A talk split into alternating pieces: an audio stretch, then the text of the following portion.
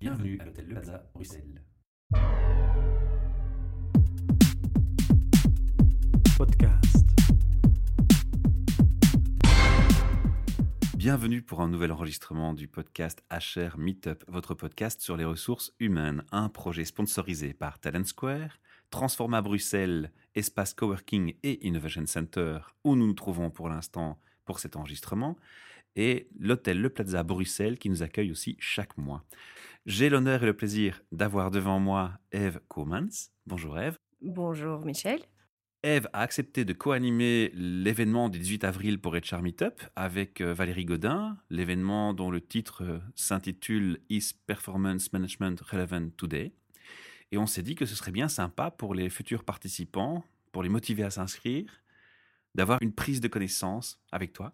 Et on va donc en, en quelques mots d'abord commencer par présenter qui tu es, ton parcours. Voilà, bonsoir. Je m'appelle Eve Commence. Je suis une professionnelle HR avec 18 années d'expérience.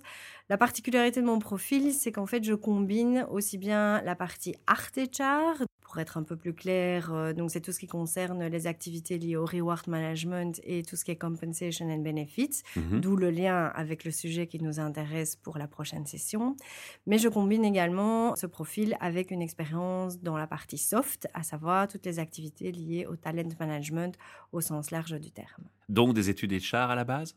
Absolument pas. Alors raconte-nous ça, parce que ça, m'intrigue. Alors, j'ai un diplôme en fait en sciences économiques de l'Université libre de Bruxelles Voilà. et j'ai choisi l'orientation peu commune d'analyse et études et qui fait donc des cours de statistique et d'économétrie. Oula, mathématiques pures. Mathématiques pures, je suis issue d'une famille de mathématiciens et de physiciens, donc Voilà. je pense que j'étais un tout petit peu prédestinée à suivre cette voie-là. Au départ, rien ne me prédestinait d'embrasser une carrière au sein des ressources humaines.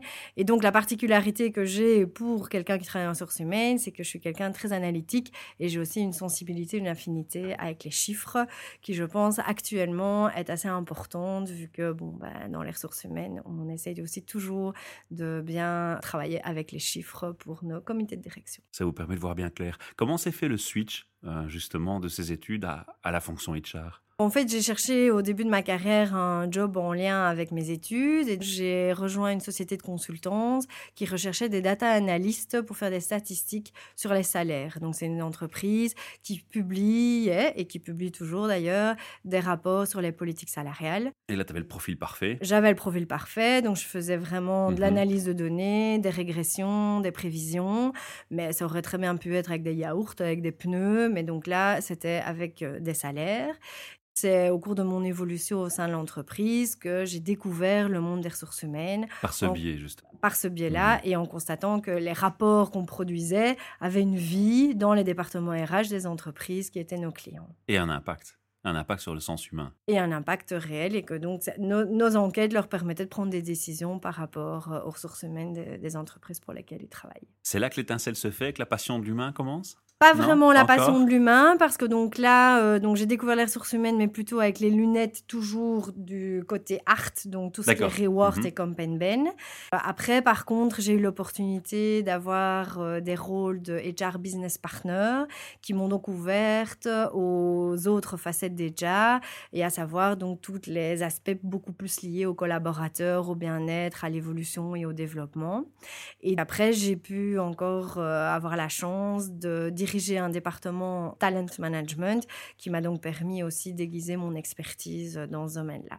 C'est pour ça que je me permets de dire que j'ai un profil assez complet au niveau Oui, HR. ça c'est clair, ça me paraît évident. Alors, je, je t'ai dit, hein, je, je vais euh, parfois, quand on utilise le jargon HR, même si c'est un podcast HR, le, le- le 18 avril, il y aura des gens qui sont aussi patrons d'entreprise, des, des dirigeants de PME qui vont aussi nous rejoindre parce que le sujet les intéresse. Et eux sont peut-être moins familiers avec ce jargon, euh, ce jargon propre à, à notre milieu. Je vais te demander de rapidement expliquer c'est quoi un business partner pour eux? Le business partner, pour moi, c'est vraiment la personne qui fait la liaison entre toutes les politiques qui se font au niveau de l'entreprise, donc au niveau HR, mais qui fait le lien avec les problématiques réelles du business. Parce que pour moi, avoir une politique de ressources humaines qui ne répond pas aux besoins d'une entreprise, euh, ça n'a aucun sens. Et donc le business partner fait vraiment le pont entre les besoins du business et euh, les politiques HR euh, au plus haut niveau. Ce qui existe dans des entreprises d'une certaine taille, donc les petites PME n'ont pas forcément cette, euh, cette approche où tout est intégré par le patron lui-même. Tout dépend de la vision et de la maturité de, l'entreprise. Moi, je pars du principe que c'est pas la taille qui est importante, mais donc tout dépend de la vision qu'on veut donner euh, et, et la valeur ajoutée qu'on veut donner à l'activité des ressources humaines. Parfait. Alors ton parcours a continué? Comme je disais, j'ai pu aussi prendre la direction d'un département de talent management. Et donc, je peux dire qu'aujourd'hui, j'ai une réelle passion pour tout ce qui concerne l'humain, son bien-être et son développement. Et c'est ce qui explique qu'on s'est rencontrés dans le, précédent HR Meetup. Exactement. Puisque aussi l'intrapreneurship, bon, ben, évidemment, c'est vraiment essayer de trouver dans les collaborateurs, dans l'humain, ben, toute l'énergie et toute la créativité euh, nécessaire pour euh, générer l'innovation et pour permettre aux entreprises euh, d'évoluer. Et donc, mon ambition est d'exercer une fonction qui me permettrait de combiner donc l'ensemble des activités des ressources humaines et de pouvoir soutenir des programmes de transformation d'entreprises qui sont convaincus de la valeur ajoutée de leur capital humain. Alors, on a dit, hein, on va pas dévoiler ce qu'on va échanger ou ce qu'on va dire ou ce qu'on va présenter le 18 avril. C'est pas le but de ce podcast. On va plutôt inviter les gens à nous rejoindre pour ça. Mais on va leur donner quand même un petit aperçu de, de pourquoi tu, tu as décidé d'être co-animatrice avec Valérie Godin de, cet événement et sur ce sujet. Tu as déjà donné quelques indices et je vais te laisser en dire un peu plus. Au début de ma carrière, j'étais vraiment dans la partie reward management et donc j'ai eu l'occasion euh, de travailler sur plusieurs euh, systèmes de gestion des performances, que ce soit dans des entreprises multinationales ou dans, des entreprises belges. Et voilà, c'est un sujet qui, qui est d'actualité depuis, euh, depuis des années. Tu te sens impliqué par l'approche du, du débat, quoi. Tout à fait. En tant que professionnel et déjà, mais aussi en tant qu'employé d'une entreprise. Ça m'intéresse, ça me touche directement. Et donc, j'ai pas du tout été étonnée du choix de ce sujet par, euh, par les membres. Oui, parce qu'il a été voté par notre communauté. Voilà, Exactement. Voilà. Donc, moi, je suis une membre toute jeune, hein, puisque j'ai rejoint l'association euh, en début d'année, mais j'ai voté et j'avais vu qu'il y avait déjà euh, un grand, grand intérêt pour le sujet. Ouais, je crois que c'est un des sujets qui est revenu dans le top 5. Ça explique qu'on l'a mis dans les deux premiers qu'on a choisis cette année 2016. Donc ce sujet passionne et crée des polémiques euh, depuis la création des entreprises et je pense qu'aujourd'hui, on est vraiment arrivé à un momentum pour avoir une réflexion en profondeur par rapport à, cette approche de la gestion des performances. Euh, les entreprises aujourd'hui, je crois, sont bien conscientes qu'elles vont devoir adapter leurs modèles organisationnels. On peut plus rester dans ce mode de structure, de hiérarchie. On va beaucoup plus évoluer vers une dynamique en réseau. Euh, les fondements sur lesquels sont basés les modèles de performance sont en train de s'effriter et d'être mis en question. L'une des inquiétudes aussi principales des entreprises aujourd'hui, c'est la motivation et l'engagement de leurs collaborateurs. Euh, c'est vrai qu'aujourd'hui, ben, quelles que soient les, émissions qu'on regarde à la télévision, qu'on écoute à la radio ou les articles qu'on lit dans la presse, mhm. on n'a jamais autant parlé euh, du burn-out euh, que, de la, que de la recherche de la raison d'être, de pourquoi je me lève le matin, quelle est ma valeur ajoutée dans mon entreprise, la recherche d'équilibre et d'alignement avec soi-même. les collaborateurs ont aussi un besoin d'avoir ce sentiment d'appartenance par rapport à leur entreprise. Et donc, je pense que ça, c'est vraiment un sujet d'actualité et qu'on ne peut en aucun cas dissocier de celle de la gestion des performances. Et donc c'est pour ça que je crois qu'il est nécessaire de prendre le temps de réfléchir à cette problématique. Ce qui se passe, c'est que comme dans tout domaine HR, rien n'est scientifique. Hein, les mhm. ressources humaines, c'est pas du rocket science, c'est basé sur du bon sens. Bien évidemment, il y a des pratiques courantes, il y a quand même certains domaines qui requièrent une certaine technicité, mais globalement, c'est vraiment voilà du, bon sens. il faut essayer de trouver le bon équilibre entre les besoins des collaborateurs et, les besoins d'une entreprise. Puis je dirais que c'est jamais constant parce que par définition, vu que c'est lié à l'humain et que l'humain change en permanence et évolue à travers le temps, bah, les attentes de l'humain changent aussi. Et donc, c'est un travail qui est remis constamment en question. Exactement. Et donc, c'est pour ça qu'en fait, il n'y a pas de formule magique qui peut s'appliquer de manière euh, homogène à toutes les entreprises. C'est pour ça que je pense qu'il est vraiment utile aujourd'hui de prendre le temps entre professionnels et chat, et idéalement aussi avec des représentants du business, hein, parce que bon, les managers. On invite les euh, business partners à nous rejoindre les business partners, mais aussi des représentants business, donc vraiment des managers de ligne, parce que eux sont bien évidemment impliqués à 100% dans ces processus de, gestion des performances. Je pense que c'est tous ensemble que ça vaut la peine de prendre le temps euh, de réfléchir pour partager les idées, les réflexions par rapport à la thématique. Est-ce que ce serait utile que si des gens qui sont actifs dans le milieu syndical nous entendent, ils nous rejoignent aussi? Ah, tout à fait, parce que évidemment, euh, eux sont les premiers aussi intéressés à savoir comment une entreprise va gérer au mieux l'évolution des collaborateurs au Mhm. sein de, au sein de l'organisation. Ça, bien évidemment. Et d'ailleurs, dans les entreprises euh, dans lesquelles j'ai travaillé, les partenaires sociaux étaient autour de la table pour toutes les réflexions et toutes les décisions qui ont été prises en matière de- d'adaptation des- des systèmes qui, étaient, qui existaient. Qu'est-ce que toi, personnellement, tu espères observer, entendre, ou qu'est-ce que tu espères voir se passer euh, ce soir-là, après votre interaction à toi et, et Valérie, bien entendu? Parce qu'on va faire, je le rappelle, des mini-groupes avec un petit brainstorming par groupe pour faire des échanges, et puis après, il y aura les conclusions et un débat avec vous aussi, au final. Voilà, mais donc on attend beaucoup en fait de cette session, euh, de, enfin, de la prochaine session de- du HR Meetup. Je ne veux absolument pas dévoiler le format de la session, Non, hein, parce que voilà, il faut garder un peu le, le teasing, mais on espère retrouver beaucoup de personnes en fait qui sont prêtes à partager leurs expériences et leurs réflexions, aussi bien par rapport à leur situation en tant qu'employé d'une entreprise, Uh-huh. mais aussi en tant que responsable ressources humaines ou manager de ligne. Effectivement, on a l'idée de, bon, d'abord de faire un petit peu de, entre guillemets, de théorie, mais l'idée, bien évidemment, c'est de favoriser un, un temps pour le partage d'idées. C'est ça, hein, dans nos meet on n'assomme jamais les gens de théorie euh, pendant une Voilà, heure. hein, on fait. présente le sujet, On puis va on juste débat, puis on conclut. contexte, voilà. et Ça, on peut après- le dire quand même. Voilà. Et alors, donc, on va répartir les gens euh, en petits groupes, hein, deux ou trois groupes selon le nombre de participants, avec euh, des questions bien précises sur lesquelles il faut réfléchir. Et en fait, l'objectif de la session, c'est que chacun reparte de, de, la soirée avec des idées à partager et à défendre auprès de leur comité de direction. Parce que Pas mal. ce qu'on Mhm. trouve parfois lors qu'il y ait un de- résultat derrière, quoi. Voilà, Mhm. parce que euh, ce que j'ai déjà ressenti en participant à différents forums de réflexion, c'est que ça reste très théorique, chacun partage, euh, oui, c'est problématique, mais après on repart avec rien de concret. Et C'est pas le cas de nos meet-up en général. hein, voilà. on Et essaie donc là, avec. Valérie, Mhm. notre objectif est vraiment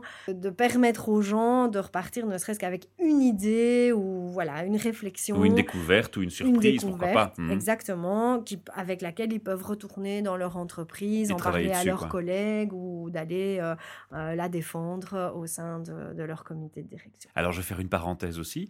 Je crois que pas mal de gens l'ont remarqué. Depuis un moment, je crée les événements Meetup sur notre site, mais je les crée aussi sur notre page Facebook.